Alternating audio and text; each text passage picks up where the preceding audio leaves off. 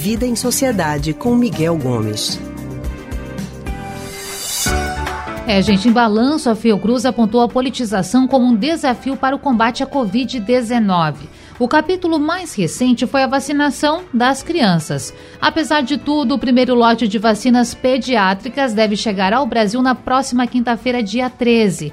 E é sobre esse assunto que a gente conversa agora com Miguel Gomes, que é historiador e psicólogo do Centro de Pesquisa em Psicanálise e Linguagem, o CPPL. Miguel, boa tarde, tudo bem com você? Olá, boa tarde a todos e todas que estão nos ouvindo agora. Prazer recebê-lo aqui no Rádio Livre. Eu já começo lhe perguntando, Miguel, se essa politização, ela atrapalha de alguma forma, ou melhor, ela só atrapalha? Atrapalha, né? Porque o que é que a gente pode entender por politização, né? É você transformar algo que é de uma política pública em algo que seja direcionado por uma razão política. Então você tira o caráter de uma política de Estado, de algo que é dever do Estado cumprir, para como se fosse algo que seja determinado pelo interesse de quem é o atual governante. Essa é uma coisa que acontece com muita frequência na política no Brasil.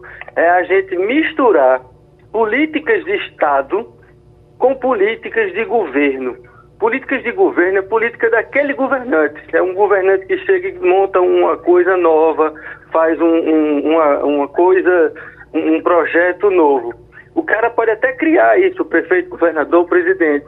Mas na medida em que isso é incorporado como uma política pública, isso deixa de ser uma política do governo e vira uma política de Estado. O que, que a gente vê acontecer com muita frequência no Brasil?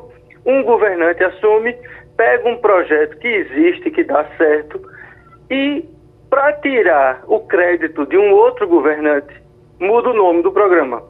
Então a gente recentemente teve a extinção do Bolsa Família, que era uma política que foi iniciada, inclusive, em governos do Estado, de políticos de um partido e que foi incorporado nacionalmente por outro partido.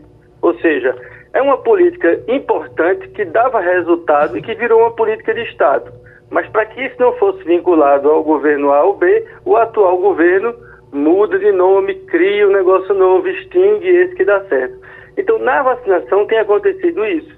Critérios políticos, de, de convicções, de ideologias políticas, inclusive sem nenhum embasamento científico, ou com embasamento muito capenga e distorcido, faz com que o governo federal faça esse atraso na vacinação das crianças, com argumentos que não são sustentáveis, porque a gente vê que vários países no mundo, não é um nem dois, não, são vários, a Europa, a China, os Estados Unidos, já vem vacinando as crianças há muito tempo, mas como a gente tem um presidente que não acredita na vacinação, ele acha que por ele não acreditar, ele pode atrapalhar uma política pública atrasando a vacinação das crianças. Então isso é assim, um, tem um efeito terrível para o país, que é a, a, gente vai ter agora, infelizmente, um aumento no número de casos da Covid, e a gente já está vendo isso nos internamentos aqui em Pernambuco, no, na ocupação dos leitos de UTI,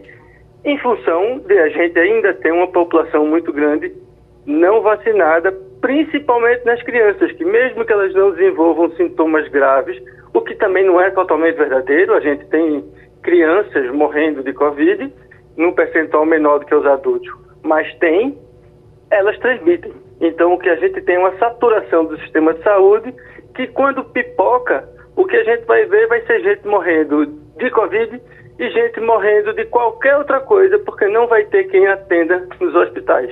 É isso que é, é muito triste. A gente já viu, não é, Miguel? Cenas como essa, não só aqui no Brasil, mas em outros países do mundo. Pessoas perdendo a vida pela Covid-19, mas também por outras situações, porque não conseguem atendimento.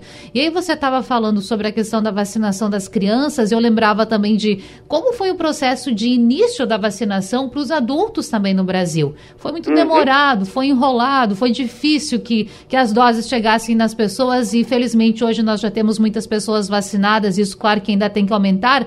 Mas aí eu lhe pergunto, Miguel, a gente está vivendo numa situação de, de circulação da Omicron, que é uma nova variante da Covid-19, confirmada também agora aqui no estado de Pernambuco. Uhum. E a uhum. gente falou aí de, de várias coisas, né? Vacinação das crianças, pensar no outro, pensar no coletivo. Eu acho que mais do que nunca, Miguel, a gente tem que pensar nessa coletividade. E nesse sentido, vacinar as crianças, você acha que também é importante para que a gente proteja mais pessoas? Indiscutivelmente. Né? A saída é pelo coletivo. A gente tende a pensar no individual. Mas o individual só se desenvolve no coletivo. Isso é a coisa mais básica que existe para o ser humano, sabe? Se você pegar assim, um ser humano sozinho, ele não aprende nem a falar.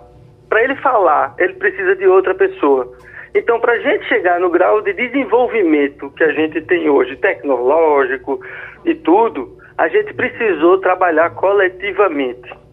Se cada um for agir pela sua própria lei, vamos dizer assim, a gente vai entrar em conflito um com o outro a gente não sai do lugar. Então, na vacinação é exatamente isso. Ela só tem efeito se for um trabalho coletivo. No caso de um vírus tão transmissível como a influenza, como a Covid o coronavírus, a gente precisa ter uma imunização em massa da população para que a gente reduza a circulação do vírus. Por isso que se diz, não dá para dizer, ah, mas eu não quero me vacinar. Não, porque se você não vacina, se você não se vacina, você está atingindo os outros. É diferente de algumas outras doenças que você pode até fazer a opção, ah, eu não quero me vacinar para isso, por exemplo, eu moro aqui no litoral, não tenho pretensão nenhuma de viajar para o interior do país e tal, eu não tomo a vacina de febre amarela. Pronto. Eu não preciso tomar, porque isso não é endêmico aqui. Mas não é o caso da Covid. A Covid é um vírus que circula no, no nosso estado, na nossa cidade, independente de a gente querer ou não. Então, a única forma da gente proteger a gente dos outros é através de uma política pública coletiva de vacinação em massa. Que ainda bem que a gente tem uma cultura de vacinação e a gente tem o SUS que tem feito isso à revelia do presidente, né? Mesmo com o presidente e alguns políticos do seu grupo atrapalhando, a gente continua fazendo a vacinação e hoje a gente só não está pior por conta disso. Porque a gente está vendo o que está acontecendo na Europa, a gente está vendo o que está acontecendo nos Estados Unidos, principalmente nos Estados Unidos, que muita gente toma como um exemplo para o Brasil, como eles estão tendo um aumento no número de casos e de mortes agora, porque uma parte importante da população se nega a vacinar não tem a cultura de vacinação que o Brasil tem. Então a gente precisa aprender a reconhecer o que a gente tem de bom, a, a reconhecer o que o Brasil tem de exemplo para o mundo. E uma dessas coisas que a gente tem é a nossa capacidade do SUS de vacinar a população e a sua capilaridade no país inteiro. É isso, Miguel. E viva o SUS, que hoje nos permite já algumas flexibilizações e vacina para todos. Obrigada pelas suas reflexões, Miguel. Uma boa semana. Boa semana, eu que agradeço. A Omicron está aí, vamos continuar usando máscara, porque além da vacinação, é a única coisa que a gente tem para nos proteger. É verdade, está corretíssimo. A gente acabou de conversar com Miguel Gomes, historiador e psicólogo do Centro de Pesquisa em Psicanálise e Linguagem, CPPL.